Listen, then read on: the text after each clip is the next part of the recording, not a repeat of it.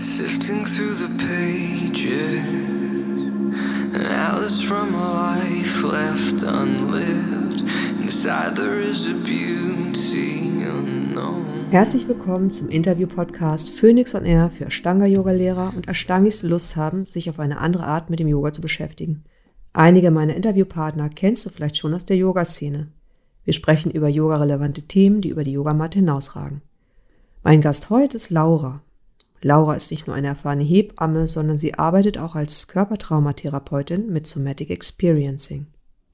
Wir sprechen heute über die Schwangerschaft, wie sich die Praxis durch diesen anderen Umstand verändert und wie sie zu einem wertvollen Perspektivwechsel dienen kann, um auf die bevorstehende Mutterschaft vorzubereiten. Viel Spaß beim Zuhören.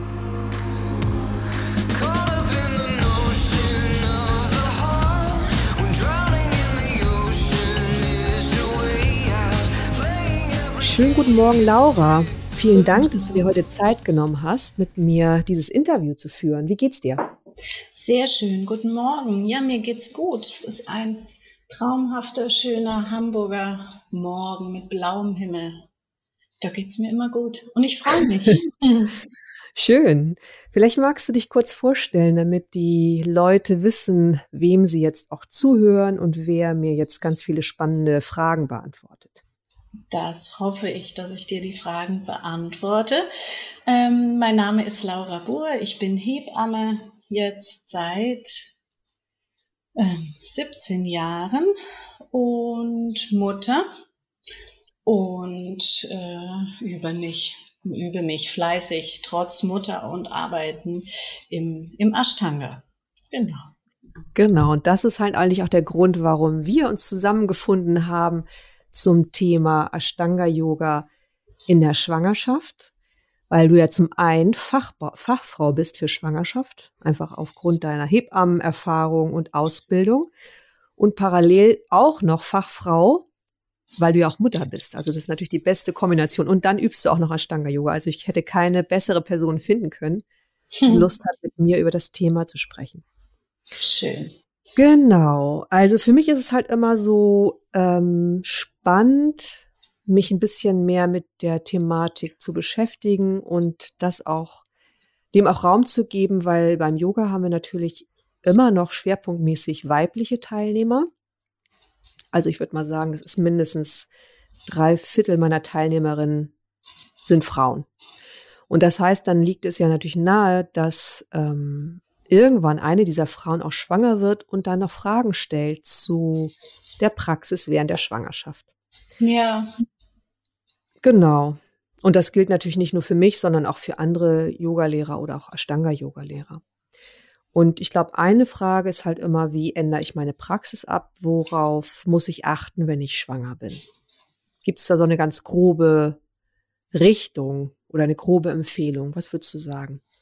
Ja, das, ähm, da triffst du natürlich gleich mitten ins ähm, Herz einer Hebamme oder überhaupt auch einer Schwangeren. Ne? Was muss ich verändern überhaupt in meinem Leben? Wo stehe ich? Wer bin ich als Schwangere? Und meine Erfahrung ist so ganz generell erstmal als, als Schwangere, dass man gar nicht so viel verändern muss und vielmehr einfach erstmal bei sich ankommt und sich in der neuen Situation zurechtfindet, die ja zum Teil auch einfach herausfordernd ist, weil viele Ansprüche um einen herum lauern, die nicht selten ja auch von uns selbst gemacht sind. Also vielleicht auch gerade eine Schwangere, die weiterhin in der Yoga-Praxis übt, hat Wünsche oder Vorstellungen, wie, wie die Praxis weiter, weiterzugehen hat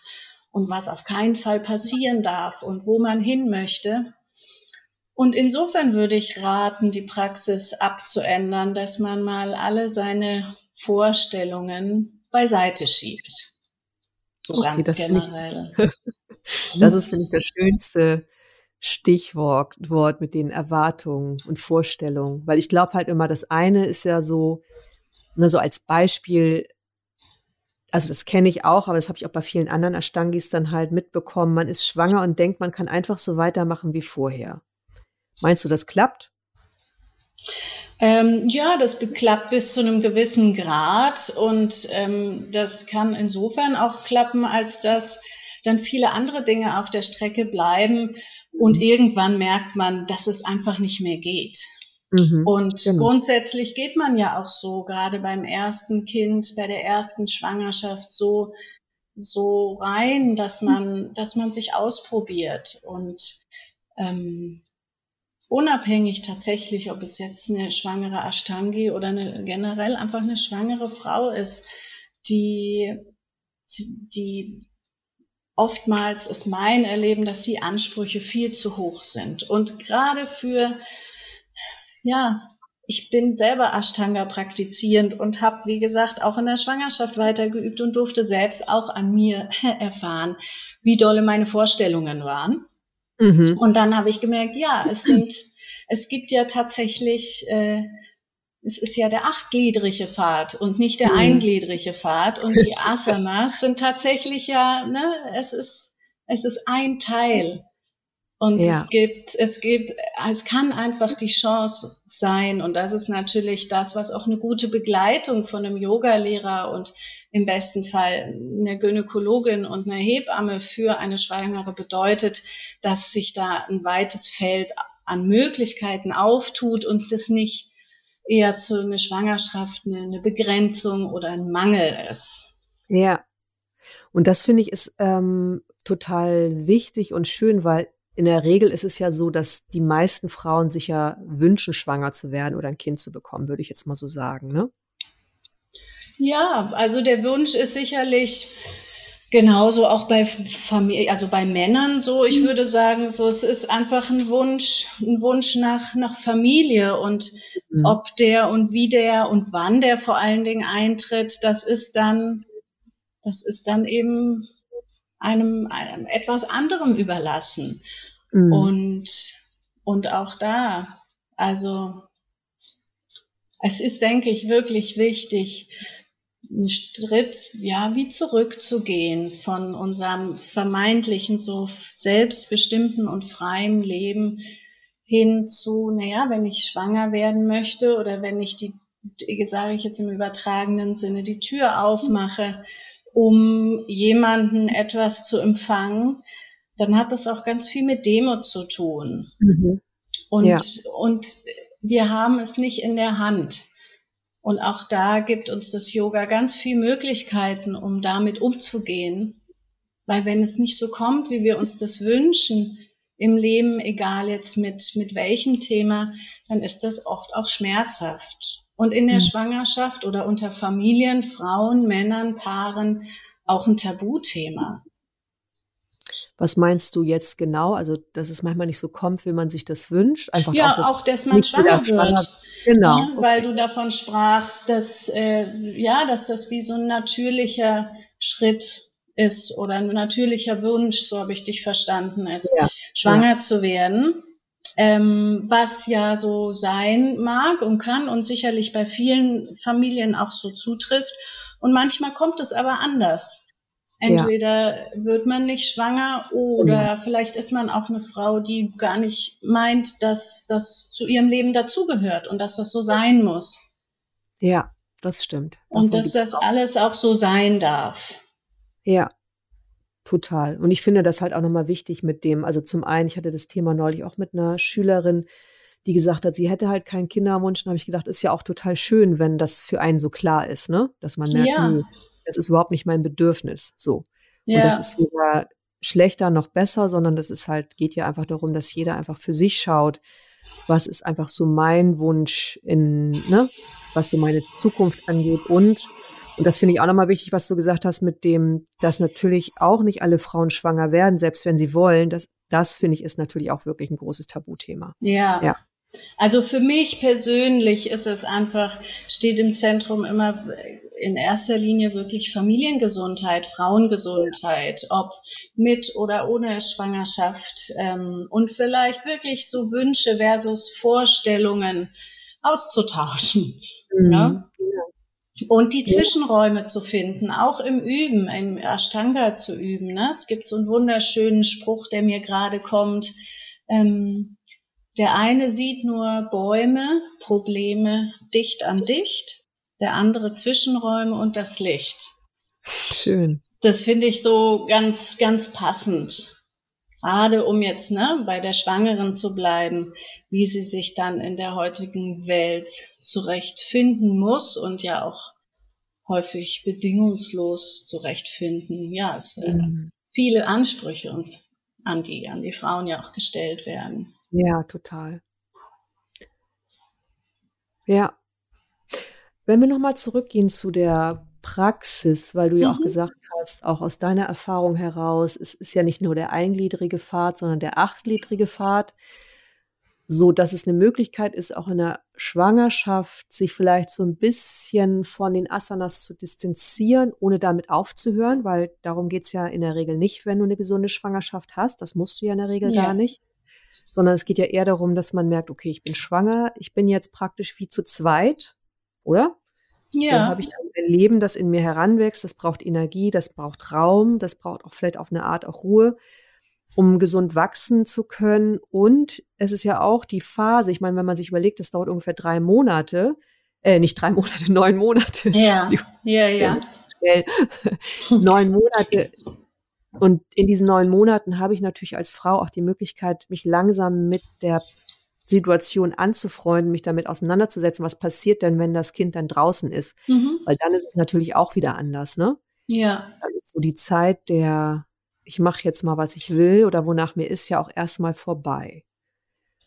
ja, sie verändert sich. Also ich grundsätzlich, ich kann das nicht unterschreiben, dass äh, mit einem Kind sich alles verändert. Ähm, für mich persönlich, das mag dann aber auch unterschiedlich sein, für mich persönlich muss ich sagen, ist alles genauso geblieben, wie es war. Es ist nur extremer geworden. Mhm. Also Ja. früher hat man halt äh, mit dem Partner zusammengelebt oder der Partnerin und die hat den Müll nicht getrennt oder die Flaschen blöd weggestellt und das hat genervt. Ja, Und mit Kind wird es insofern anders, als dass das plötzlich ganz extrem wird und man fragt sich um Gottes Willen, was will denn mein Partner für ein Umweltbewusstsein an mein Kind weitergeben? Also verstehst du, es ist einfach, Ja. ähm, ich finde, es bleibt alles alles wie gehabt. Es wird nur wirklich extremer und wir müssen unglaublich flexibel sein und es ist nicht mehr so planbar. Und gerade für Flexibilität ist ja die Ashtanga-Praxis auch ganz dankbar und gut, Mhm. eben auch wenn es vielleicht mal nicht so weitergeht wie gewünscht. mhm. Weil egal in welcher Serie oder wie in Anführungsstrichen perfekt jetzt das vielleicht ähm, aussehen äh, mag, ist ja viel wichtiger wirklich, wie, wie das Yoga die Schwangerschaft oder unseren Körper beeinflusst. Und da spielt ja einfach der Vagusnerv eine ganz große Rolle. Und Yoga beeinflusst den Vagusnerv. Mhm. Der Vagusnerv wiederum ist zuständig äh, oder beeinflusst den Parasympathikus, der zuständig ist für, für die Regulation der inneren Organe, ne, wie den Herzkreislauf, den Atemtrakt, ne, Urogenitaltrakt mit Harn- und Geschlechtsorganen. Also von daher ein bisschen mehr Parasympathikus tut, glaube ich, der ganzen Welt im Moment sowieso, aber auch generell gar nicht so schlecht. Ähm, aber vor allen Dingen in der Schwangerschaft. Ne, das ist, ist, finde ich immer oder hat mich immer auch dann dazu bewogen, wirklich weiterzumachen und an, an andere Dinge zu, den Fokus anders zu denken. Ne, setzen und nicht, nicht nur auf die Asana und trotzdem weiter zu üben, dass der Benefit der gleiche ist. Ja. Aber das heißt schon, ähm, so, ne, wie ich dich verstehe und so wie, was ich glaube und meine eigene Erfahrung ist, dass es darum geht, ich kann üben, aber im Grunde genommen geht's um noch mehr Ruhe, um noch mehr Achtsamkeit, Ja, sodass ich vielleicht, merke, ich genau. überstimuliere mich einfach nicht. Ja. Weil das ist ja manchmal die Gefahr beim Ashtanga-Yoga. Ge- Das ist generell die Gefahr. Und da kommst du, sprichst du natürlich auch so ein bisschen das Thema Hitze ein, auf was wir Ja. gleich äh, nochmal eingehen können. Ähm, es ist natürlich generell so mit der Überstimulation nicht, nicht ganz so gut. Und die Kinder, die im Bauch heranwachsen, die, die bekommen das alles mit. Und das ist auch in Ordnung. Ähm, aber das Nervensystem ist noch nicht ausgereift, auch wenn die Kinder auf der Welt sind. Das bedeutet, die orientieren sich an den Erwachsenen um sie herum. Und die lernen, sich zu regulieren, also von Aufregung wieder in die Beruhigung zu gehen an ihrem Gegenüber. Ganz viel an Spiegelung, aber wirklich auch am Nervensystem der Eltern selber. Mhm. Und das ist schon immer wieder was, was wichtig ist, sich, sich ins Bewusstsein zu rufen, dass wenn ich, wenn ich doch zu streng und zu dolle in der körperlichen Praxis bin, dass das eine Wirkung hat auf das Kind. Und, Und die vielleicht gar nicht wünschen. die nicht unbedingt jetzt die gesündeste ist, nee, weil eben Hormone plazentagängig sind, ne? Und dann ist das so eine kleine, kann das einfach stressige Momente auch zu so einer Stressdusche werden für das Kind. Und gleichzeitig danach wird es auch wieder reguliert und es beruhigt sich, nur dass wir Mhm. Frauen da auch den Fokus drauf legen und vielleicht auch von unserem Umfeld oder den Männern mal zwischendurch erinnert werden. Mhm. So, mal ruhiger machen. Ja, sanfter, ne? Mhm. ruhig. Ich, ich sage gar nicht, dass man sich ähm, nicht mehr üben muss oder jetzt zum auf die Couch sich zurückzieht. So einfach ist es dann doch nicht. Aber ich fand es tatsächlich einfach sehr herausfordernd, langsamer zu üben. Ja. Und manchmal ist Tempo rausnehmen anstrengender, als es ganz zu lassen. Und da fängt es aber an, interessant zu werden. Und das ist, sind, glaube ich, die Zwischenräume, dass, ähm, dass man langsamer übt und Mhm. ruhiger, ruhiger übt.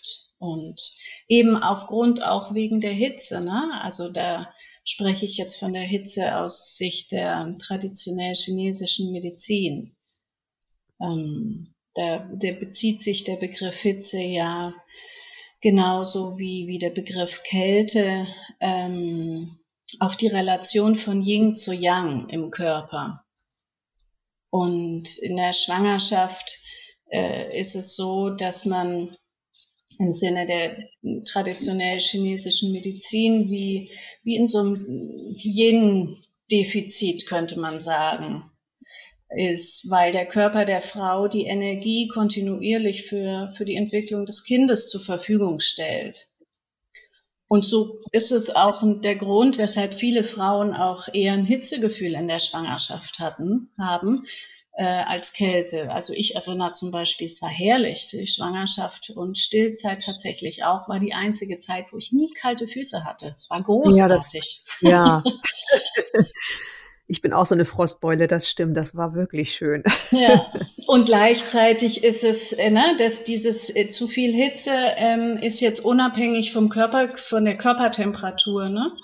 Ähm, Aber zu viel Hitze führt einfach zu Trockenheit und, und auch zu Wärme. Und das ist jetzt nicht das, was besonders gut ist für die, für, für eine satte, reife Ernährung und Entwicklung eines Kindes. Mhm. Gut, aber das heißt im Grunde genommen einfach auf dem Schirm m, soll man haben, wenn man schwanger ist, dass es jetzt in der Schwangerschaft darum geht, dass das Kind einfach sich gesund entwickelt und dafür macht es Sinn, wenn ich einfach ein bisschen mehr zurückfahre, oder? Ja, ja. Genau. Und vielleicht auch nochmal, ich finde es auch nochmal ähm, wichtig, weil im Grunde ist es ja auch so, dass jede Frau konstitutionell, konstitutionell unterschiedlich ist. Ja. Dass es natürlich sein kann, dass manche Frauen mehr Ruhe brauchen und andere halt auch ein bisschen mehr an Bewegung einfach weiterhin gut tut. Ja, das ist ja oft auch, wir sprechen das ja jetzt so ganz herausgelöst aus dem Ja. Umfeld und Ja. Ähm, ne, die Hormone, die machen schon auch wirklich viel mit, mit Frauen und mit, schwanger, mit schwangeren Frauen. Also viele können wirklich nicht mehr gut schlafen. Dann gibt es auch Mhm. mal eine Phase von Albträumen und all das beeinflusst natürlich die Praxis. Und gerade wenn die Praxis jetzt eine ist oder ein Termin ist, der mir immer viel Struktur und Halt gegeben hat und wenn das vermeintlich wegbricht, dann, dann kann das schon Angst machen oder eben unterschiedlich sein. Die eine ähm, kann relativ weiter in Anführungsstrichen normal üben und die andere muss einfach mehr modifizieren. Ja. Und da ist dann auch immer genau das richtig, was, also da gibt's die Ein Gesundheit. Danke. Die einzige Referenz ist man selber. Und das ist wirklich schon auch, man ist da herausgefordert, wirklich schon so früh Mutter, Mutter sein zu lernen, dass es immer einfach so richtig ist, wie man das selbst empfindet. Mhm. Und dass man nicht so in den Vergleich zum, zum anderen geht. Und da, ja, finde ich, oder habe ich mich dann immer wieder auch an, ja, an Yama erinnert, ne? Achtung und, und Niyama, ne? Achtung vor Mhm. einem selbst. Und, und es hat auch eine Form von, von zu, also Selbstdisziplin und Zufriedenheit wird oft, wird einfach sehr, oder vieles wird sehr in Verbindung gesetzt mit der Asana. Ja. Und ähm, eigentlich ist mein Lehrer sagt, ne, im, im, im Sonnengruß ist alles drin. Es ist alles drin. Und Sonnengrüße ist, ne, das ist, ist wunderbar, wenn man dafür eine Konstante schafft. Wenn man vielleicht nicht mehr die ganze Serie zweimal, dreimal, einmal die Woche schafft, aber wenn man sich die Herausforderung setzt, jeden Tag die Sonnengrüße zu machen, dann ist es schon auch ein Versprechen an einen selbst, was in meinen Augen für mich auch wirklich was Großes ist. Mhm.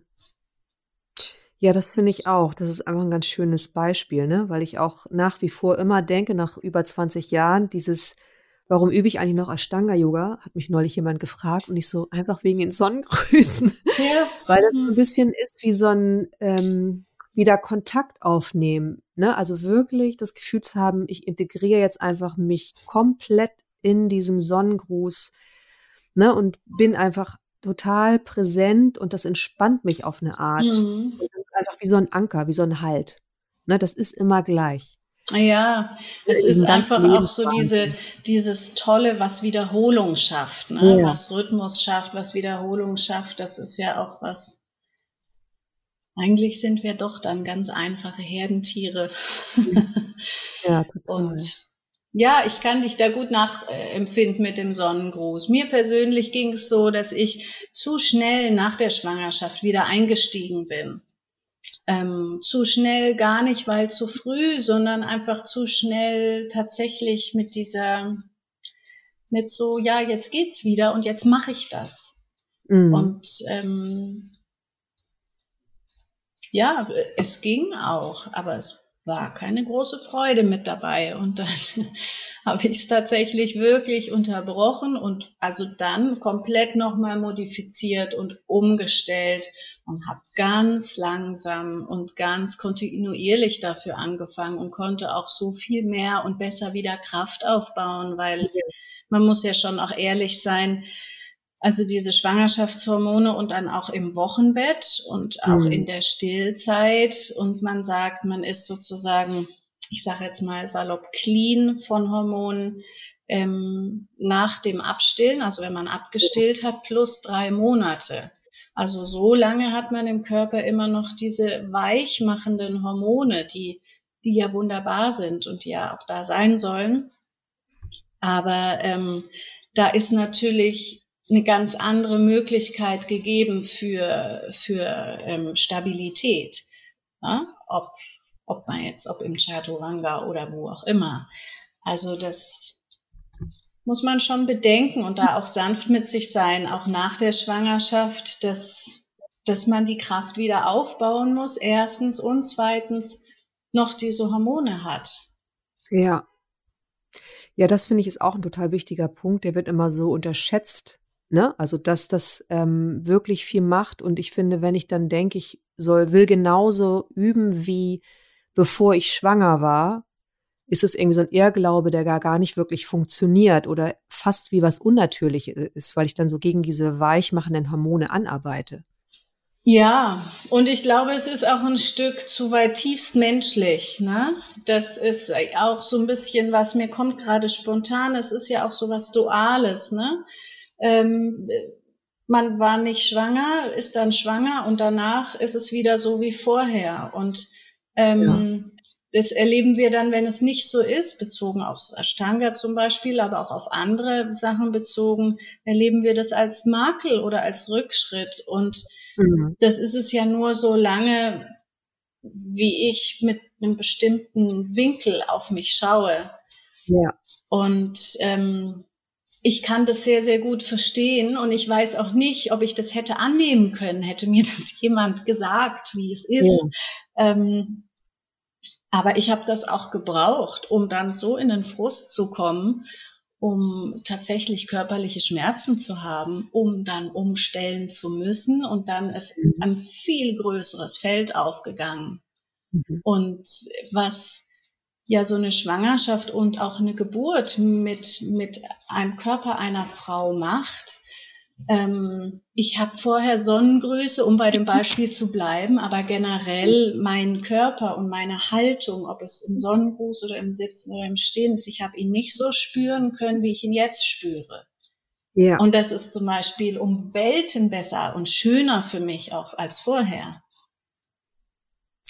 Ja, das kann ich total bestätigen. Also alleine, weil ich auch den Eindruck hatte, dadurch, dass ja gefühlt der ganze Körper auseinanderfällt Ja. nach Schwangerschaft und Geburt, ne? Also einfach nur so, weil die Muskulatur auch weg ist, Ja, ähm, ist es halt am Ende so, dass das eine Chance darstellt, einfach noch mal ganz neu mich damit auseinanderzusetzen mm. und ganz neu die tiefe Muskulatur wieder aufzubauen. ja, ne? Und einfach dann habe ich für mich auch gemerkt, so dieses, die Frage, was ist denn Uddiyana Bandha oder Mula Ja. Bandha, dann mal zu spüren, dass ich das total klar irgendwie verstanden habe, weil einfach nichts mehr war, mhm. was das hätte übernehmen können. richtig. So, und ähm, das ist tatsächlich eine richtig tolle Chance. Wenn jemand mich fragt, was kann ich tun, sage ich, ich werde schwanger. Ja, Das ist Das ist natürlich ein eine- bisschen lustig, aber ähm, ja, aber das kann ich total, also das hat was viel würdevolleres, was viel präsenteres irgendwie.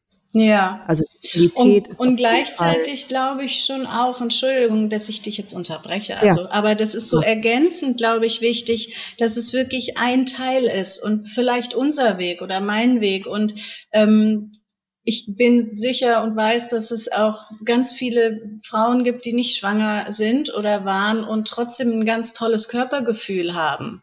Und für Mhm. mich, ich musste einfach vielleicht diesen beschwerlichen, äh, auseinanderfallenden und schmerzhaften Weg gehen, um das zu fühlen. Ne? Also bezogen auf, dass es nach der Schwangerschaft wieder so in einem Üben wird wie vorher, habe ich dafür, also für mich war das einfach wahnsinnig bereichernd und es ist sogar besser geworden danach. Ja. Und gleichzeitig ähm, ist es nicht das, was, was jetzt alle brauchen, weil Mhm. viele auch vorher schon und ohne fühlen können. Und für mich war es einfach so. Für mich war es so meine, meine Körpergeschichte, dass sich da viel verändert hat.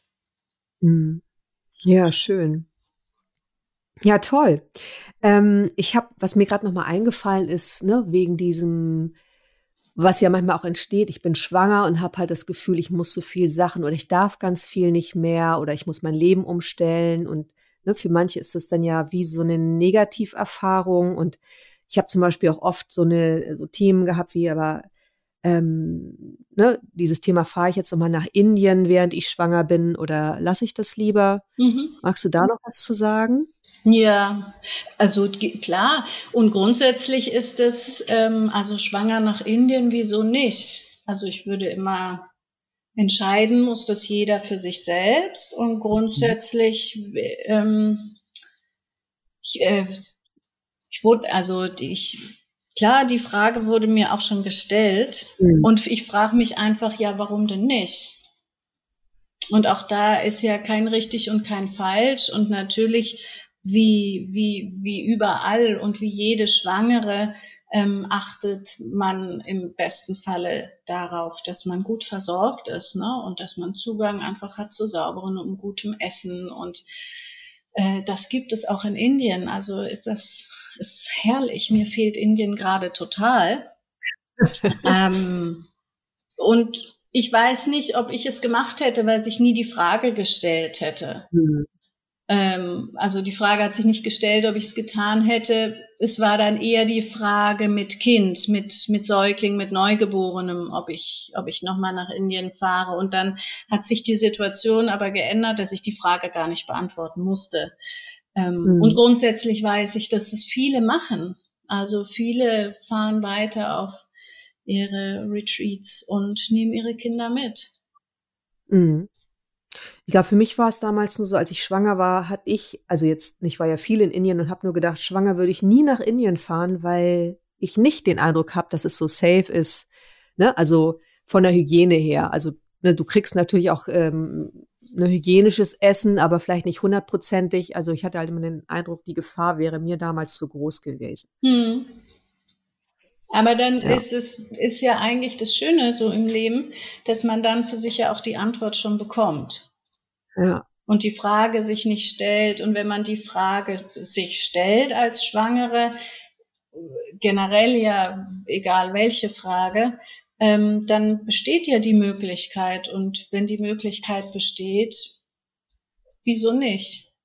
Mhm. Und es gibt da ja auch gute, ne, also es gibt, man kann ja immer noch mal sich auch mit seinem Gynäkologen kurz schließen oder der Hebamme oder der Yogalehrerin und es gibt unterschiedliche Orte und es gibt unterschiedliche Unterkünfte. Ähm, Und ich glaube, dass klar ist, dass man gut isst oder sauber, dass die, das ist hier aber ja genauso, ne? Das betrifft die Frauen sollen sich hier ja genauso gut ernähren. Und von daher würde ich jetzt erstmal nicht wissen, dass da was dagegen spricht. Ja. Vielleicht können wir noch mal auf das Thema ähm, Wochenbett Mhm. Noch mal ein bisschen anschauen, weil es gibt ja immer so eine grobe Grundregel, dass man sagt, man, ne, den Frauen wird empfohlen, glaube ich, sechs Wochen das Wochenbett einzuhalten. Acht Wochen, genau. Acht Acht Wochen ist das Wochen. frühe Wochenbett. Magst, Mhm. und magst du noch mal beschreiben, was das eigentlich bedeutet? Weil ich habe halt so den Eindruck, Wochenbett ist out, weil man kriegt ein Kind und wenn die Geburt einigermaßen gelaufen ist, dann macht man so weiter wie immer plus Kind. Ja, dann hat man hoffentlich die nachsorgende Hebamme, die einem ganz schnell den Zahn zieht. Ähm, oder, oder die Frauen merken selbst. Ne? Also ähm, das Wochenbett heißt ja nicht umsonst Wochenbett, weil man wirklich ins Bett gehört. Und es ist einfach Mhm. was Riesiges vorweggegangen. Und auch wenn es normal ist und auch wenn es gesund ist, dann äh, verlangt die Geburt schon auch ihre Erholungsphase.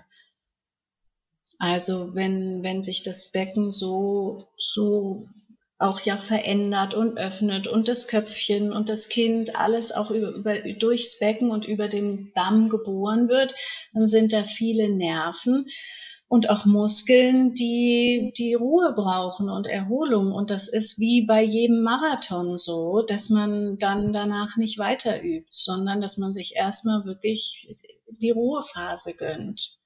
Zudem kommt es äh, zu, zu, im Körper ja auch zu der Milchproduktion. Ne? Ob man sich nun fürs Stillen entschieden hat oder nicht, äh, es ist trotzdem eine Riesenumstellung und dafür braucht der Körper Ruhe. Ja. Und wir, wir kennen ja so Ausnahmesituationen eigentlich nicht mehr in unserem Leben. Es geht ja nicht mehr irgendwie ums Überleben. Ne? Und trotzdem reagiert ja unser Nervensystem oder unter, unser Körper trotzdem wie in alten Mustern. Und auch wenn es uns gut geht, braucht man das Wochenbett, weil ja, dann geht die Erholung und die Genesung ist einfach viel, viel besser. Und dann äh, ist es natürlich auch, sind es sind ja, ja verschiedene Phasen, aber gerade die ersten Phasen des Bondings, also das sich aneinander, sich kennenlernen, sich ineinander verlieben, ähm, das ist ja ganz, ganz wichtig. Auch so wenig Reizüberflutung in dem Moment zu haben wie möglich. Mhm. Und auch wenig Ablenkung, ne? Genau. Ja. Also, Okay. und das ist ja auch so ein, viele Frauen beschreiben das ja auch oft so nach der Geburt, das ist wie, wie wenn das Innerste einmal nach außen gestülpt oder ge getragen wurde. Und im gewissen Sinne stimmt das ja auch, ne? Das Kind, was man in sich hatte, hat man auf die Welt gebracht. Und das braucht ganz, wirklich ganz viel Reizreduktion. Ja, auch fürs Kind meinst du? Auch fürs Auch- Kind, ja. Und Mhm. aber wirklich viel in erster Linie für die Mutter, weil das Kind sich auch dann so ein bisschen da nach der Mutter richtet. Und ein Mhm. Kind, was, ne, es sind jetzt nicht Mütter, die viel unterwegs sind, haben schlechter gebundene Kinder, aber jetzt, also ein extremes anderes Beispiel, wenn ein Kind schlecht gebunden ist, ähm, dann merkt man dem Kind jetzt das schon an, aber äh, das in erster Linie geht es mir wirklich immer um die Mutter, um die Familie, damit das Kind überhaupt gebunden werden kann. Und die Familie. Mhm. Ja, spannend. Und Magst sind ja was- diese, diese sogenannten acht Wochen, ne? Und wenn Leute fragen, wann sie wieder üben dürfen oder da so einen Fahrplan brauchen, ich persönlich grundsätzlich würde sagen, mach das mal so ganz nach deinem Gefühl. Und Mhm. wieso ähm, kann man Haltung üben, ne? Aufrechte irgendwie oder so mal wieder sich ein bisschen ans Atmen, an Pranayama rantasten während des Zähneputzens oder wenn man irgendwie die Treppe runtergeht. Ne? Das kann man, also ich persönlich würde immer sagen, mach, wie du das für richtig hältst oder fühlst. Das setzt aber voraus, dass man auch ein gutes Körpergefühl und Empfinden hat und es nicht nur macht, weil man sich das so vorstellt. Ja. Und, Und ich finde, sagt man, Entschuldige. Äh, Entschuldigung. Genau. Nee, aber ich habe noch gedacht, wichtig ist ja nochmal, weil so wie ich dich verstehe, ähm, gehst du dann ja nicht von einer klassischen Ashtanga-Yoga-Sequenz aus, sondern vom Yoga im Allgemeinen. Ne? Wenn du sagst, mach das mal nach deinem Gefühl und ähm, fang gerne wieder mit den Elementen an Richtig. und nicht gleich.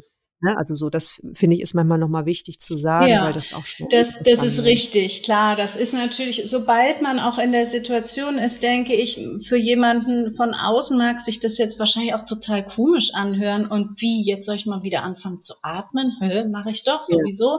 Aber Ja. wenn man da wirklich drin steckt, ähm, dann wird man auch schnell merken, dass das vielleicht ganz gut ist, mal ganz langsam wieder anzufangen. Nicht, Ja. weil es so schlimm ist und nichts möglich ist, aber weil es einfach so ein großes, so ein großes Geschehen ist, was einen ja wirklich beeinflusst. Ja. Ja, ich erinnere mich noch, eine meiner Lehrerinnen früher hat zu dem, oder auch mein, mein Lehrer und seine Frau damals, die haben halt gesagt zum Thema Schwangerschaft und Geburt, ähm, warte doch erst mal ein Jahr, nachdem das Kind da ist. Du bist doch einfach müde und musst schlafen. das fand ich irgendwie so ganz süß. Und ja, ähm, habe halt das mich, stimmt. Es ist so unvorstellbar, ne? Ja. Und dann genau. Aber was ich halt für mich gemerkt habe und ähm, und vielleicht auch bei, ne, was mir bei anderen Leuten aufgefallen ist, eher so eine Idee zu haben, ich höre ja irgendwann in der Schwangerschaft auf mit einer Praxis, die sich natürlich fortlaufend verändert, einfach dadurch auch, dass ich immer dicker werde und, und, ne, und nicht mehr nur so mobil bin und nicht mehr so viel Kraft habe.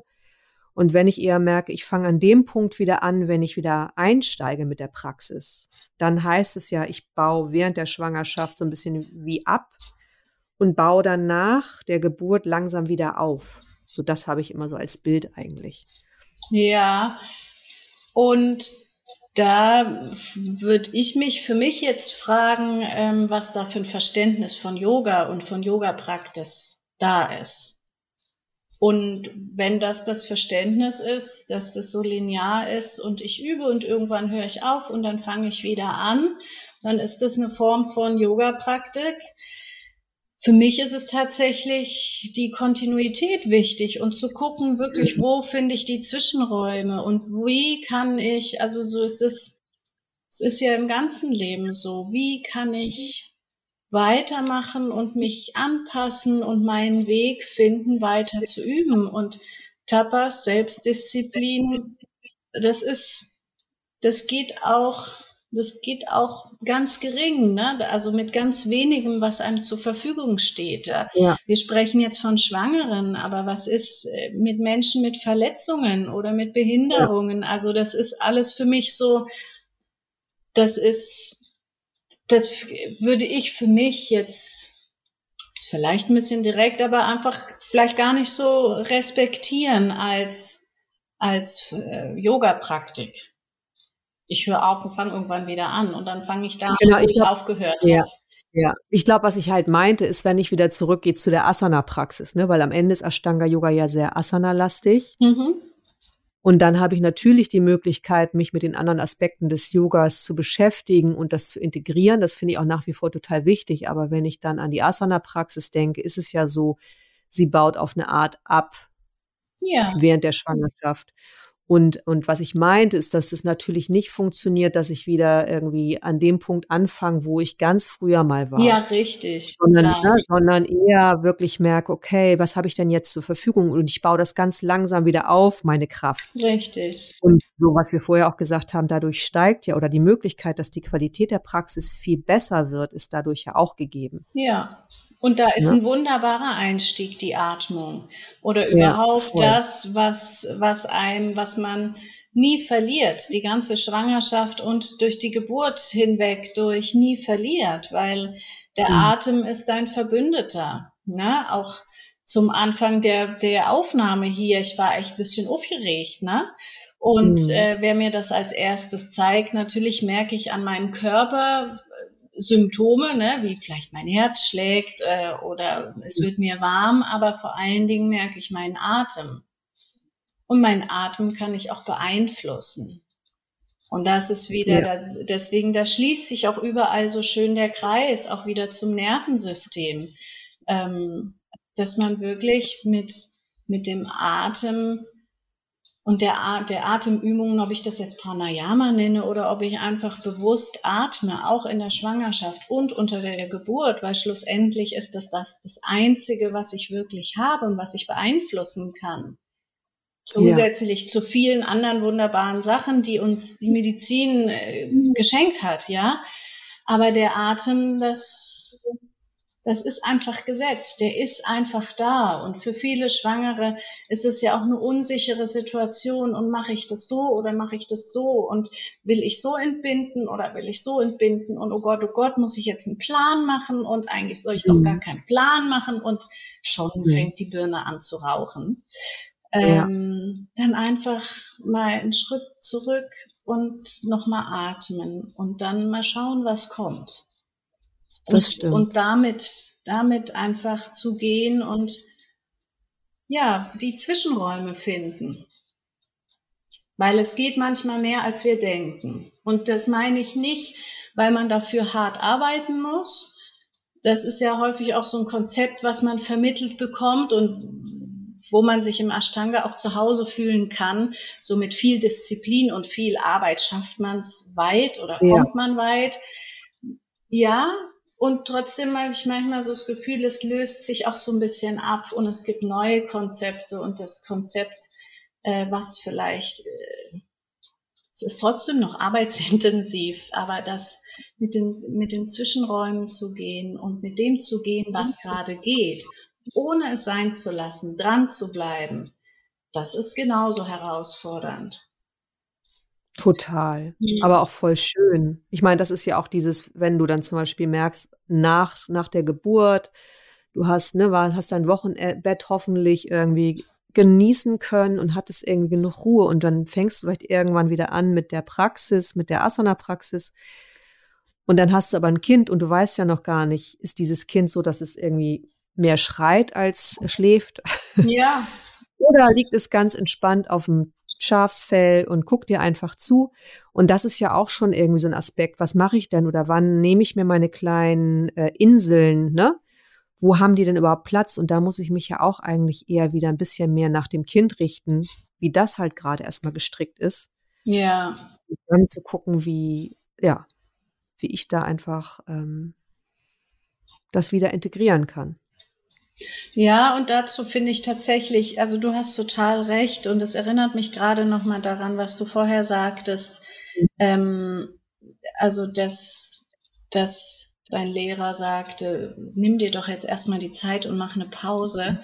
Also rückblickend, ne, mein Sohn ist jetzt, eigentlich sprechen wir so über dieses Geburt plus ein Jahr gerade. Ne? Ja. Und diese Zeit, wo man einfach viel, sich viel tatsächlich vielleicht auch Leid zufügt, was man gar nicht bräuchte.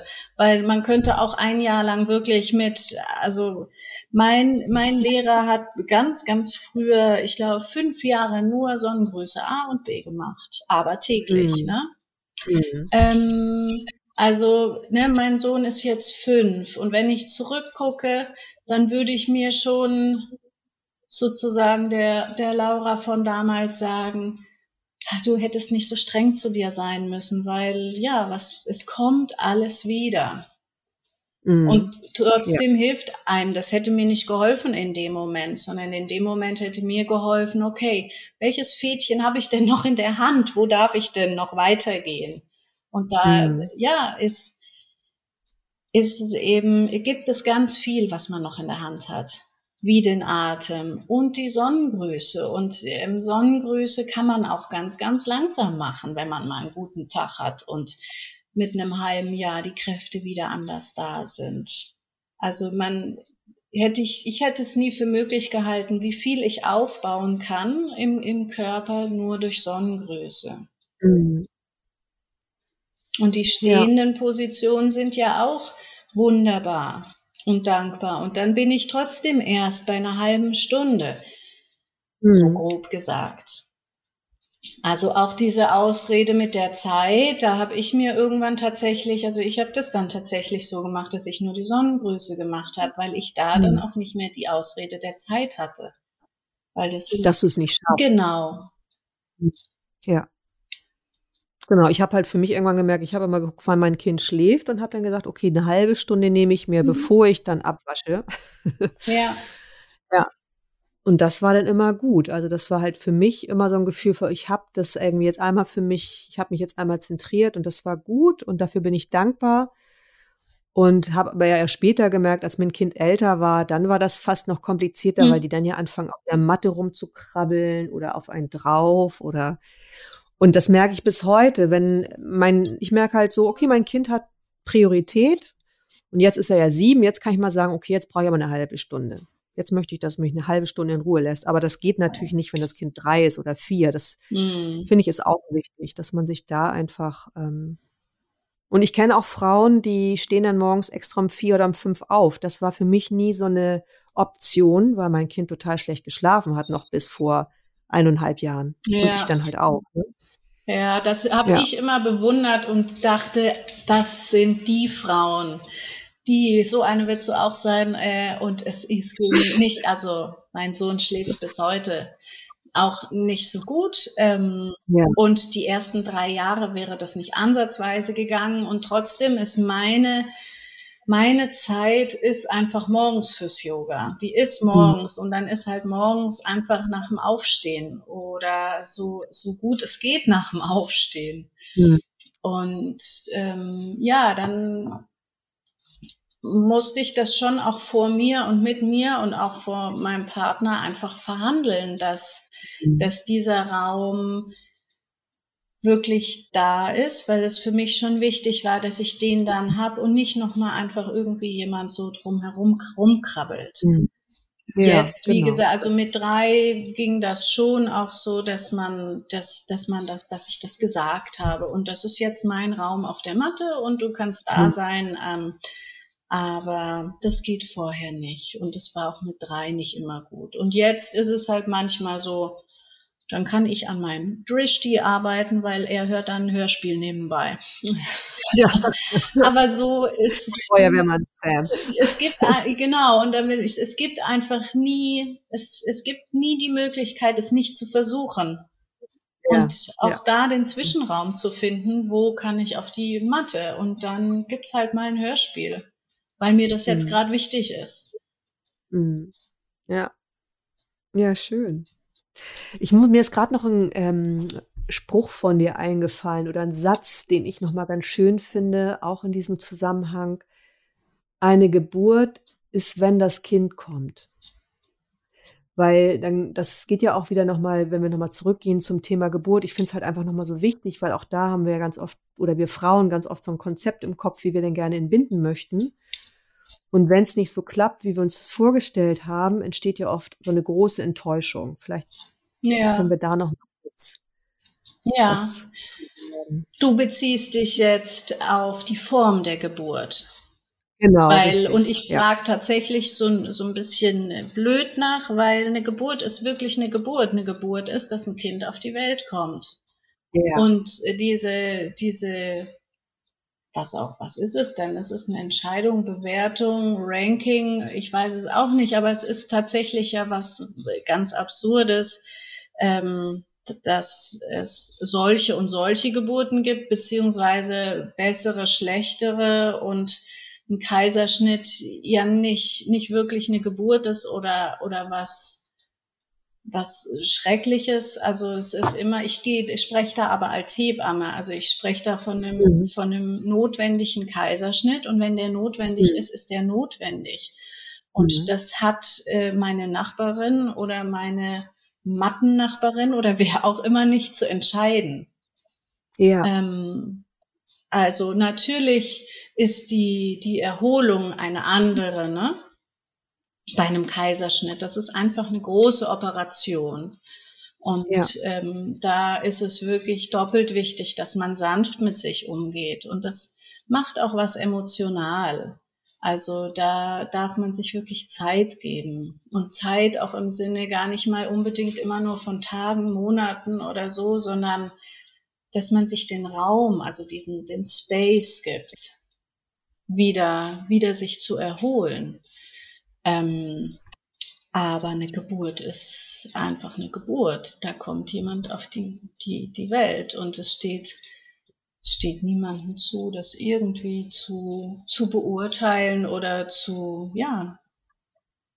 Es ist was, was ich nie richtig verstanden habe und wo tatsächlich wir Frauen, ich muss wir sagen, weil ich ja auch eine bin, also generell einfach uns auch ziemlich im Weg stehen und uns gegenseitig irgendwie so das Wasser abgraben, weil man nie den Hintergrund kennt. Es ist jede Geschichte ist richtig so, wie sie ist und jede Geschichte ist individuell und und gerade im Zusammenhang mit Heilung, wenn ich jetzt von Heilung spreche, dann geht es ja nicht nur um, um, die, um die Narbe oder die Geburtsverletzungen, sondern auch wirklich, wie integriere ich meine Geburt, mein Mhm. Wochenbett, mein äh, Stillen oder Nicht-Stillen, wie integriere ich das in mein Leben? Und davon abhängig empfinde ich ja oder beurteile ich mein Leben ja als richtig oder gut und, oder nicht gut.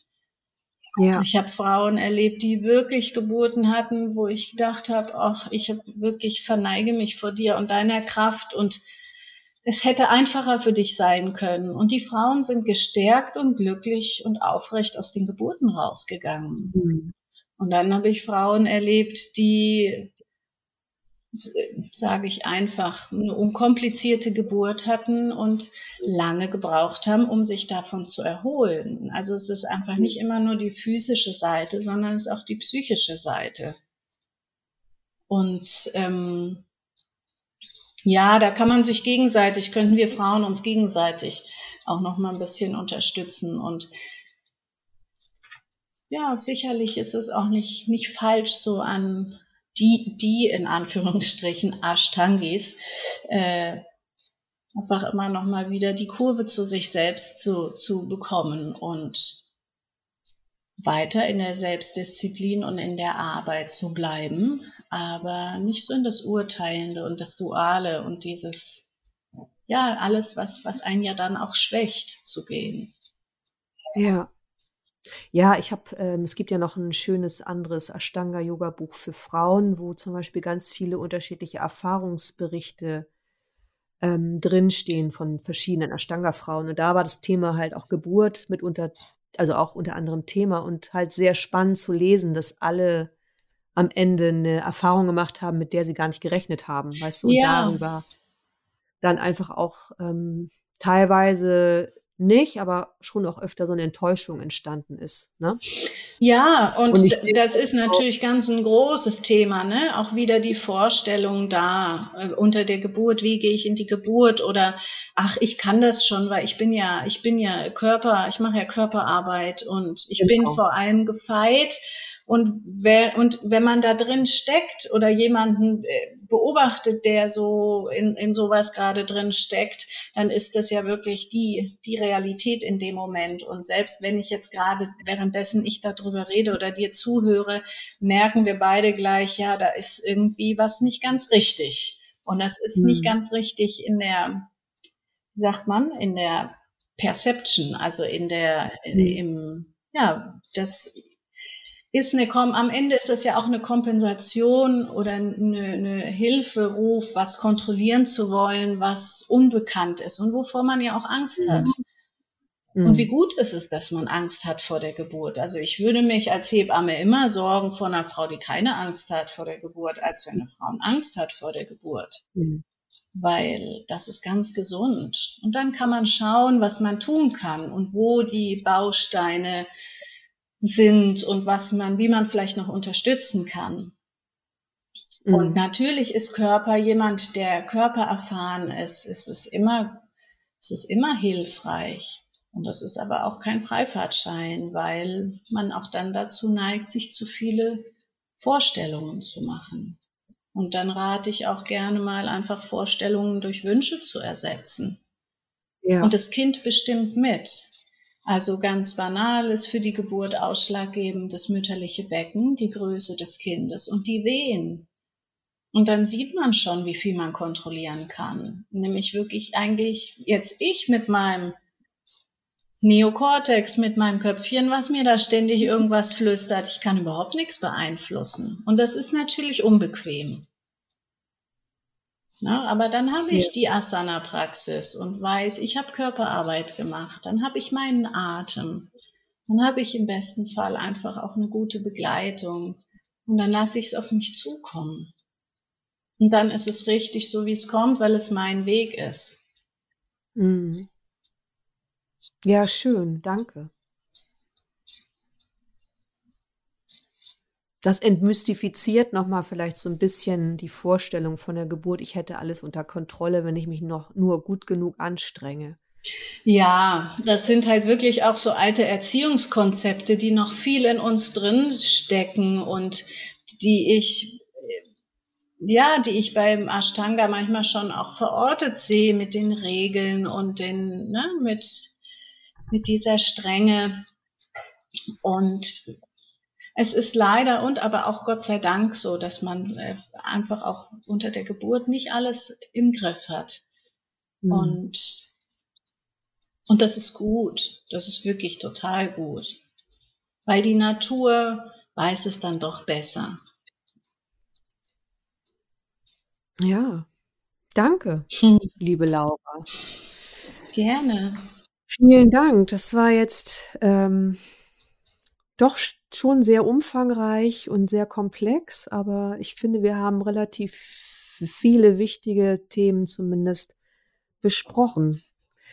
Hast du vielleicht noch so als Hebamme und Mutter ein